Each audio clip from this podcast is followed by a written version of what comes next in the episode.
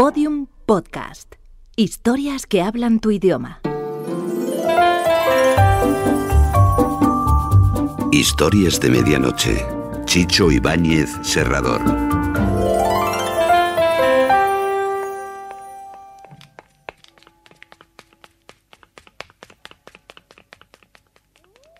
Historias de medianoche.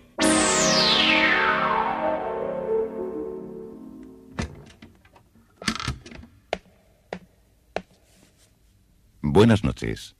La cadena Ser les invita desde este momento a entrar en la biblioteca del suspense. Adelante, por favor. Nos está esperando Narciso Ibáñez Serrador.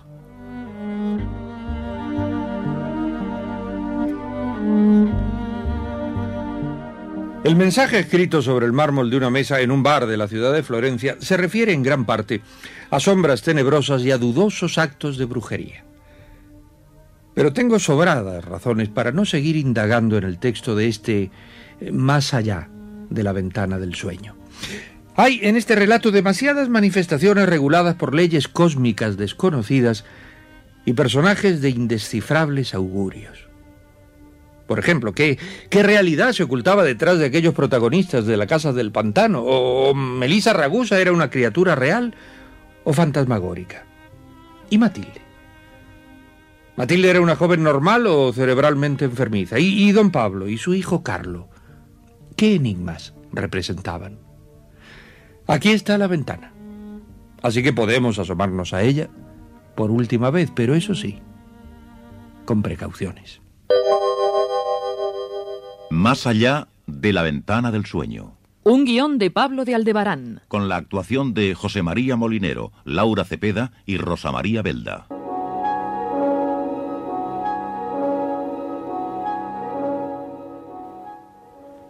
Era Melissa quien se hallaba en la oscuridad de mi cuarto. Tenía su cara deformada por cien picaduras de abeja. Marcelo Rosiñano miró con lástima el pálido rostro de la enferma mental. Se veía muy frágil con sus ojos atemorizados. Tu imaginación te hace soñar. ¿Usted cree que lo imaginé? No, señor Rosiñano. Esa noche huí de mi cuarto y subí a la guardilla.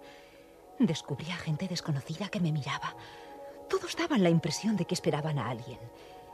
Y yo también estaba esperando al que tenía que llegar. ¿Quién era el que tenía que llegar? Tal vez era usted. ¿Yo? Yo no puedo haber estado en un sueño tuyo si no me conocías. Melissa Ragusa pronunció su nombre. ¿Ella estaba en la guardilla? Hmm, junto a mi primo Carlo. Parecía un leproso. Fue horrible. Todas las noches aparecen sus caras monstruosas entre los dibujos del papel de las paredes y se escuchan sus desgarradores gritos. Los gritos de la noche en que fueron atacados por las abejas. Voy a perder la razón, igual que mi tío Pablo. Matilde, esta soledad del Valle Triste es la culpable de todas esas sensaciones que te atormentan. Aunque la soledad que sientes es ficticia. Vas a comprobar tú misma que no solo convives con tu tío, Carlo también está contigo. ¿Carlo? Sí, ya sé que tú crees que murió en el pantano, pero eso tan solo ocurrió en tu imaginación. Y además tienes a Melissa. Eh, vamos, dime una cosa. ¿Por qué no te avienes con ella? Es la mujer de tu primo. ¿Melissa? Pero es que no recuerda que la pobre murió víctima de las abejas. Matilde, por favor. Usted tampoco me cree. Ha aceptado lo que le ha dicho a mi tío desde que llegó. Y está convencido de que yo soy una desdichada que no sabe lo que dice. Creí que sería usted un amigo para mí. Lo soy, Matilde, créeme. No. Usted es como los dibujos que empapelan mi cuarto. Toma formas amenazantes. Se confabula con el cerebro enfermo de mi tío y trata de hacerme creer que Carlo ha llegado con su perro y que la pobre Melissa vive en esta casa. Es tío Pablo. Su voz viene del pantano. ¿Qué puede haberle ocurrido? Debe de haber comenzado su crisis. Me temo que viene exaltado. Ay, esa voz, esa voz. Es la misma que oigo en las paredes de mi cuarto. Cálmate, Matilde. Parece que se acerca. Sí, ya llega. La figura de Pablo Morano apareció tambaleándose y entró en la sala. Traía su rostro manchado con barro igual que sus manos y su casaca. Tío, ¿qué pasa? Le escuchamos que llamaba. Carlo estaba conmigo en la ciénaga, colocando trampas, como siempre. ¿Qué le sucedió a su hijo, señor Morano? Se hundió Se hundió en ese fangal. No pude salvarle. Estaba, estaba a varios metros de mí. Escuché un grito y vi tan solo su cuerpo que iba desapareciendo en el barro. Quise acercarme a él, pero ya sobresalían únicamente sus dedos. El pantano se ha tragado a mi hijo. Eh, salgamos a rescatarlo. Llevaremos linternas y cuerdas. No, no. Ya hace más de una hora que ocurrió. ¿Cómo pudo suceder? ¿Cómo? Hundí mis manos en el lodo, escarbé desesperado, me incrusté en la tierra húmeda, pero todo, todo fue inútil. ¿No le decía? Ya comenzó su crisis. Más tarde se olvidará de lo que ha dicho y empezará a inquietarse porque no llega Carlo. Y lo esperará, lo esperará. Pero parece que ahora es verdad que ha ocurrido. Ahora no. Ocurrió hace un año. Tío Pablo siempre repite la misma escena de cuando no pudo salvar a su hijo. Es igual a un actor repitiendo la escena de una obra de teatro. No se impresione por lo que le diga. Ya le pasará la crisis.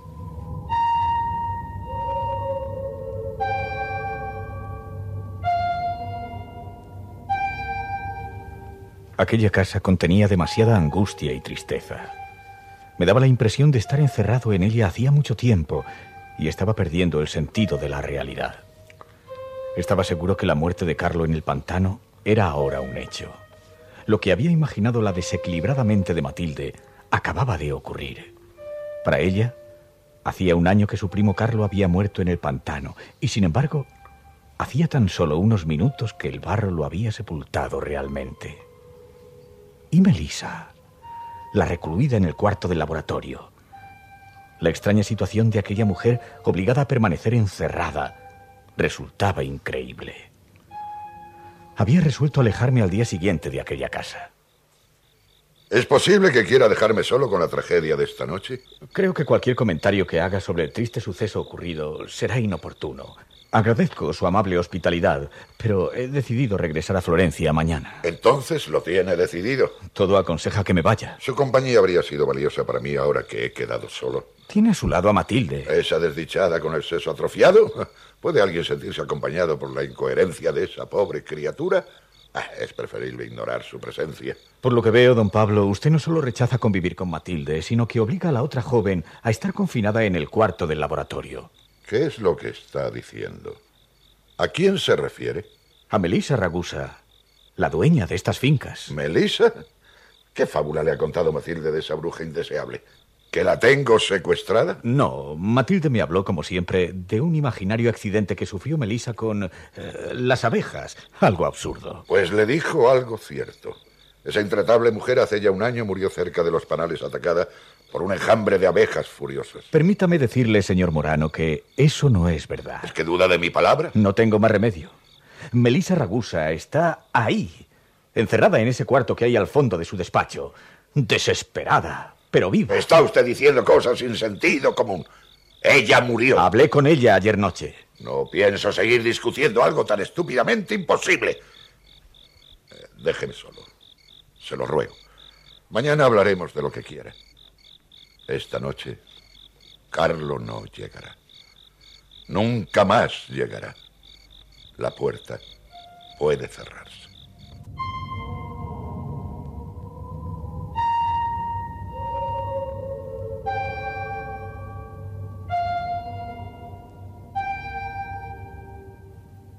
A la mañana siguiente la bruma envolvía la casa del pantano. Marcelo habló con don Pablo durante el desayuno. La niebla es más espesa que nunca. No se divisa ni el portón de entrada. Señor Rosiñano, dudo mucho que con esa cortina blanca pueda llegar al camino principal. ¿Cuándo cree que puedo intentarlo? Eh, posiblemente a primeras horas de la tarde. Bueno, pero no es seguro. Hay días en que esa niebla se arrastra por el valle hasta el atardecer. Matilde, déjanos solos. Bueno, alguna cosa tendrás que hacer en la cocina. Espero llegar a Rishuto, aunque sea en la tarde. ¿Estará usted de acuerdo en que dé cuenta a las autoridades del eh, del accidente irremediable de su hijo. Eh, no hay nada que informar. Olvídese de mi pobre hijo y de esta casa. ¿No piensa notificar lo ocurrido? ¿Va a ocultar un accidente semejante? Usted es un extraño. Un forastero que mira con hostilidad este pedazo de tierra que no ha conocido siquiera. Vaya triste, es mío. Le compré todos los terrenos al padre de Melissa, pero hace tiempo que pretenden echarme de aquí. Llegan a menudo hombrecillos con gafas de mirada inquisitiva y hacen un informe de la casa, del pantano, de mis colmenas. Eh, Todos dicen lo mismo. Este lugar no es apto para vivir. Los terrenos son peligrosos. Pero nunca han logrado echarme. ¿Y ahora quiere usted entregarles un hecho consumado? La muerte de mi hijo en la ciénaga significaría tener que abandonar estos terrenos. Y no estoy dispuesto a hacerlo. ¿Y cómo piensa justificar la desaparición de su hijo ante los demás? Ese no es un problema de su incumbencia. ¿Mantendrá el secreto la muerte de Carlos? Trataré de olvidarlo todo, señor Morano. Me complace usted. Eh, ¿Un poco más de café? Ah, perdone mi torpeza. No, no, no es nada. No, sí, sí, sí, le manché la manga. Eh, tenga la bondad de quitarse la chaqueta un momento. Matilde, Matilde. Ah, esa torpe habrá salido a resguardar los conejos de la lluvia. Bueno, eh, deme su chaqueta. Yo mismo le limpiaré la manga en la cocina. Marcelo quedó solo. Se acercó lentamente a las cristaleras cerradas y miró el triste paisaje desvanecido por la bruma. Oyó voces dentro de su cabeza. Los ecos de Matilde y de Melisa se arrastraban como la niebla en su cerebro.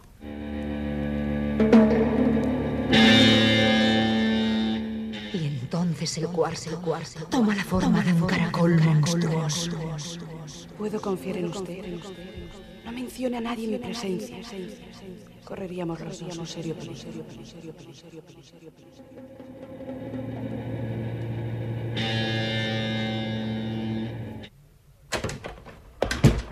Lista su chaqueta, señor Rosiñero. Oh, gracias. Eh, Tengo la impresión que la niebla está comenzando a despejar. Posiblemente al mediodía podrá emprender su marcha. Iré a preparar mis maletas. Y yo a echar un vistazo a las colmenas. Bueno, nos veremos más tarde. Marcelo iba a entrar en su habitación cuando repentinamente quiso aprovechar la ausencia de don Pablo para tratar de ver a Melisa en el cuarto del laboratorio. Cruzó el comedor y entró en el aposento.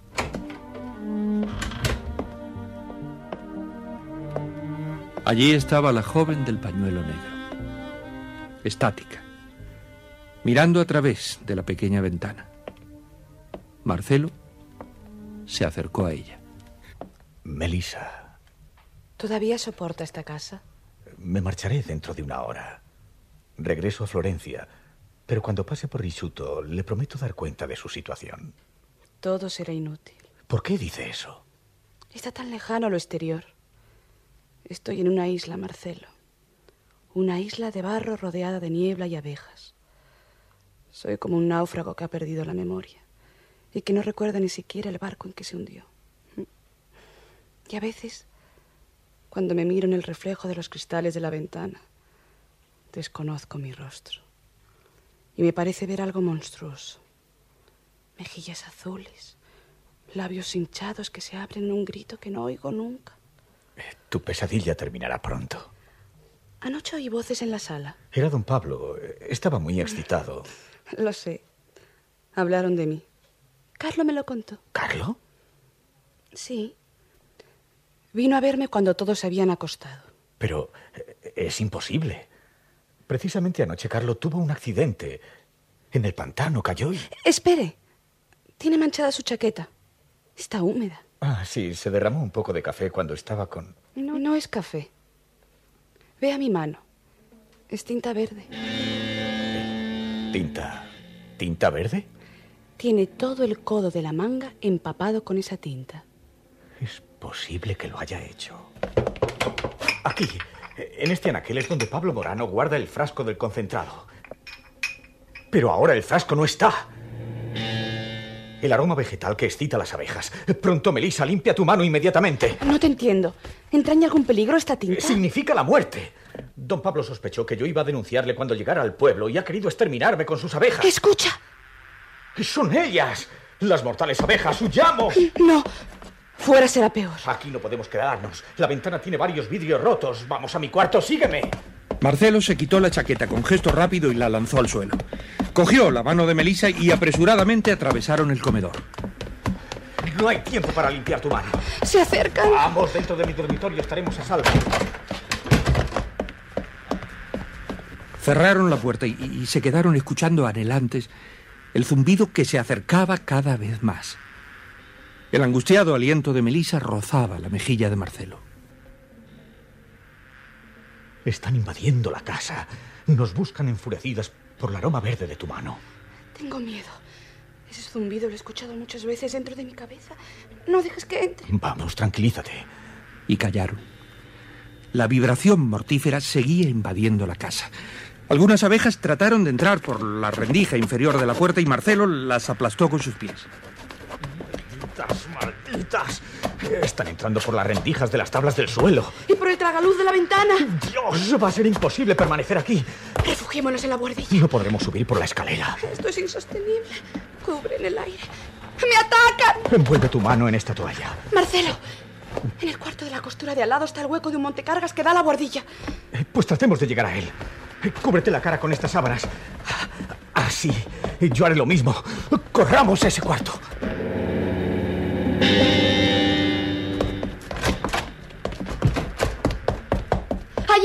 En ese rincón está el montacargas.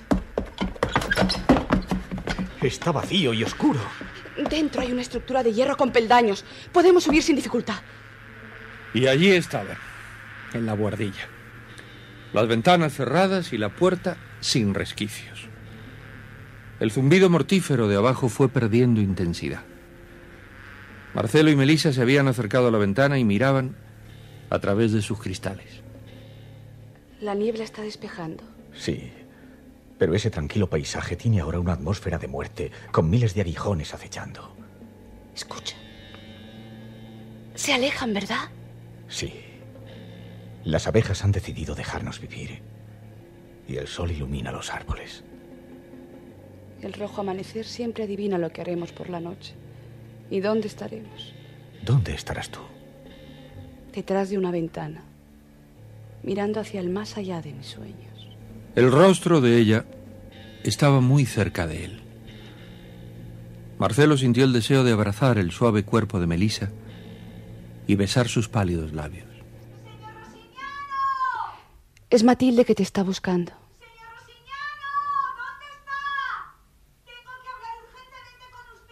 Vamos, bajemos. No. Ella no debe verme aquí. Ve tú. Vendré después a buscarte. Estoy aquí, en la buhardilla. Oh, señor Rosillano, no lo encontraba por ninguna parte. Tuve que protegerme de las abejas. Eh, Tú sabes. que- ¿Las abejas? ¿Dónde está tu tío? Tengo que hablar con él. Tío Pablo fue trasladado al hospital psiquiátrico de Richuto. Al hospital psiquiátrico. El doctor Ancona se lo explicará mejor. Eh, Doctor, eh, doctor, es el señor Rosiñano que llegó anteayer. Encantado, señor Rosillano. Eh, señorita Matilde, haga el favor de traer las actas que le di para que las firme. Las tengo en mi cuarto. Voy a buscarlas. No entiendo bien la situación.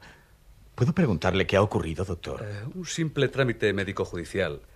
El señor Pablo Morano sufría de una psicopatía progresiva hacía ya algunos años. En el último examen que le hicimos un mes atrás, comprobamos su retroceso mental y recomendamos al juez que ordenara su internamiento en el hospital. Y hoy se cumplió el trámite y su traslado. Usted tal vez ignora que anoche el hijo de don Pablo se hundió en el pantano. ¿Anoche? no, no. Esa desgracia ocurrió el año pasado y fue el motivo principal de la perturbación de don Pablo Morano. ¿El año pasado? Eso me lo aseguraba Matilde, pero eh, tengo entendido que esa pobre muchacha no está en sus cabales.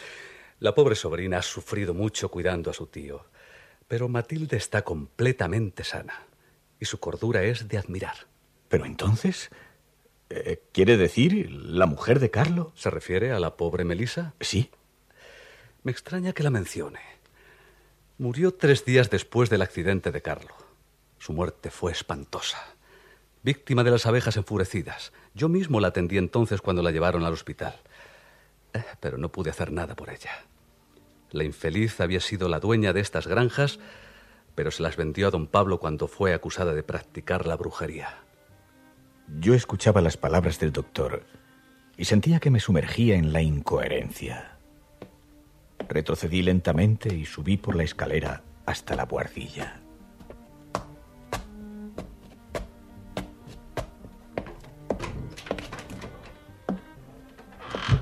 El recinto estaba vacío. El espectro de Melissa Ragusa se había esfumado. Me acerqué a la ventana. Allí, Hacía un par de minutos había estado junto a ella. Abrí la ventana y miré hacia abajo. Por un instante me pareció contemplar la plazoleta de la fontana de Florencia. Pero el aire que entraba tenía la fragancia de las hojas húmedas de la lluvia.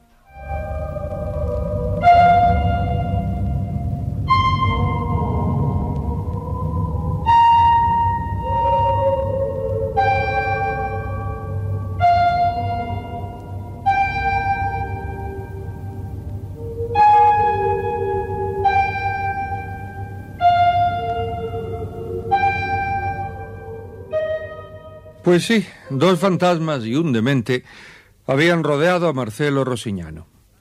Y Matilde, la frágil e increíble Matilde, había sido la única y real criatura en su sano juicio en aquella casa del pantano, verdadero ataúd, rebosante de miel y de barro.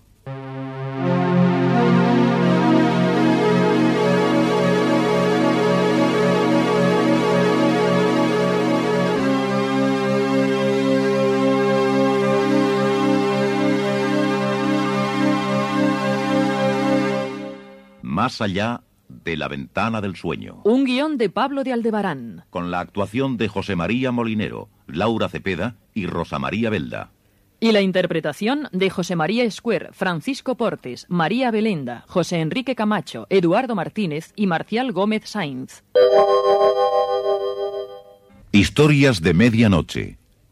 Diariamente de lunes a viernes por la cadena Ser, una selección de relatos con los componentes del suspense y del humor negro presentados por Narciso e Ibáñez Serrador. Bueno, pues esto es todo.